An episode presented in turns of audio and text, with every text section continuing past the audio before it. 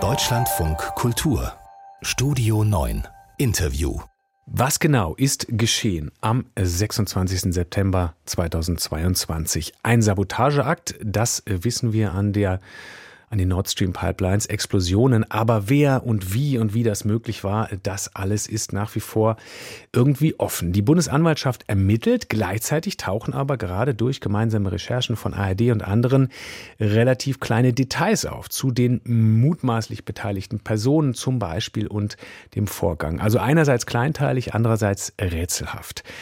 Und je nachdem, ob wir erfahren, wer es war, wird es vielleicht auch politisch brisant. Wir sprechen darüber mit unserem sicherheitspolitischen Korrespondenten Markus Pindur. Nochmal kurz zusammengefasst, welche Details kennen wir denn jetzt, ohne genau zu wissen, was davon stimmt und was nicht? Also es gibt einige Details und äh, einige Abläufe, die hier auch äh, durchaus plausibel und glaubhaft zueinander gekommen sind. Ähm, zum einen ist es so, man hat das Boot identifiziert, mit dem die entsprechenden Personen rausgefahren sind. Und ähm, man hat dann noch mehrere andere Dinge rausgefunden, zum Beispiel, dass das Boot von einer Firma mit Sitz in Polen äh, gemietet worden ist, von wiederum einer deutschen Firma. Die sei allerdings nicht daran beteiligt, das sei klar.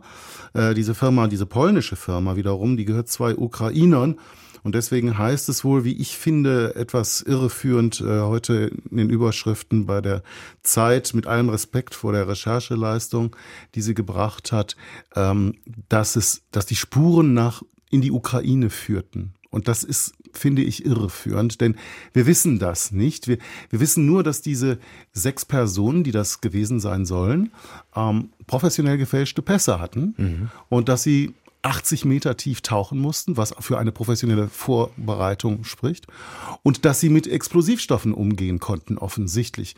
Das deutet also wirklich auf eine professionelle Vorbereitung hin, aber wir haben keine Hinweise jetzt auf die Täter und mhm.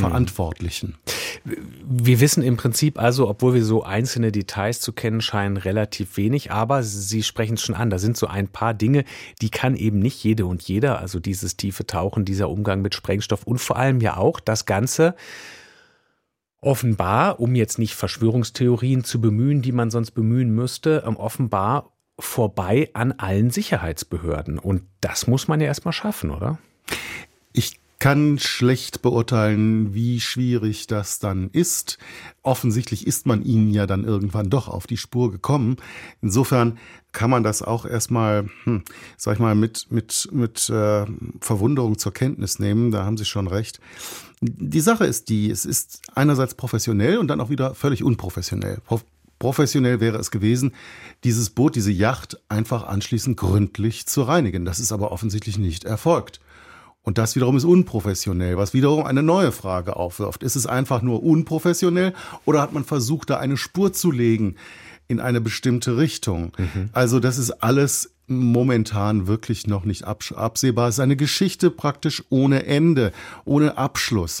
Wir wissen nicht, wer die Verantwortlichen sind. Und erst dann, wenn wir das wissen oder starke Hinweise darauf haben, dann können wir diese ganze Geschichte auch politisch einordnen. Mhm. Äh, bislang kann man nur sagen, es ist äh, Unklarheit entstanden. Unklarheit entsteht immer, wenn es eben keinen Abschluss gibt, keinen äh, logischen Abschluss. Und Unklarheit ist ein Kennzeichen russischer Desinformation Informationskampagnen. Das muss nicht sein. Das kann aber sein. Mhm. Das ist diese Theorie, die gerade auch immer wieder ähm, in den Raum gestellt wird, dass es eine sogenannte False Flag Operation sein könnte, also unter falscher Flagge, um quasi ukrainischen, mhm. pro-ukrainischen Kräften was in die Schuhe zu schieben, sozusagen. Also Verteidigungsminister Pistorius hat heute in unserem Schwesterprogramm, dem Deutschlandfunk, äh, gesagt, dass die Wahrscheinlichkeit, dass es eine False Flag Operation äh, wäre, sei seiner Ansicht nach genauso hoch wie die Wahrscheinlichkeit, dass äh, es sich nicht um eine solche Operation handele, sondern um vielleicht eine pro-ukrainische Gruppe aus der Ukraine, die das aber nicht mit Wissen der äh, ukrainischen Regierung getan haben mag. Das hält er also alles für gleichermaßen plausibel und niemand will eigentlich aus dem politischen Raum deshalb jetzt auch schon zu Schlüssen kommen. Mhm. Ähm, es ist trotzdem etwas, was politisch eben jetzt schon ähm, thematisiert wird. Wir haben vorhin äh, gerade in den Nachrichten den Ton gehört von Robert Habeck, der ähm, natürlich darauf angesprochen wird, der sagt, ich kann dazu nichts sagen, weil Ermittlungen laufen. Ähm, alle mahnen da zur Vorsicht. Gleichzeitig ist da natürlich ähm, politische Brisanz drin. Was ich mich über den Tag gefragt habe, ist, würde es, jetzt etwas ähm, ketzerisch formuliert, würde es eigentlich einen entscheidenden Unterschied machen? Also bisher sind wir ja davon ausgegangen, dass es ähm, unter Umständen eben, also das war zumindest ganz am Anfang das, was als, als Theorie in den Raum gestellt wurde, dass es eine russische Aktion ähm, war, ja, und jetzt werden dann andere Theorien in den Raum gestellt. Würde es sozusagen einen ernsthaften Unterschied in dieser Situation machen, weil zu verurteilen ist es so oder so? Ich glaube das nicht. Ich glaube, dass äh, alle bemüht sind, äh, das, ich sag mal, mit relativ wenig Wellen zu versehen. Und äh, es wäre natürlich merkwürdig, wenn die ukrainische Regierung solch eine Operation durchführt, denn sie muss eigentlich wissen, dass das irgendwann mal recherchiert werden wird und dass irgendwann mal Ermittlungsbehörden dahinter kommen werden. Mhm. Und äh, damit wenn es sich um eine pro-ukrainische Gruppe ohne Wissen der ukrainischen Regierung handelt dabei, dann hätten sie ihrem Land einen Bärendienst erwiesen.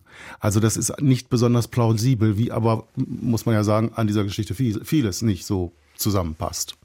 Eine ähm, ja sehr rätselhafte äh, Geschichte, äh, bei der das Ende noch offen ist, äh, wie Markus Pindor, unser sicherheitspolitischer Korrespondent, uns gesagt hat. Vielen Dank.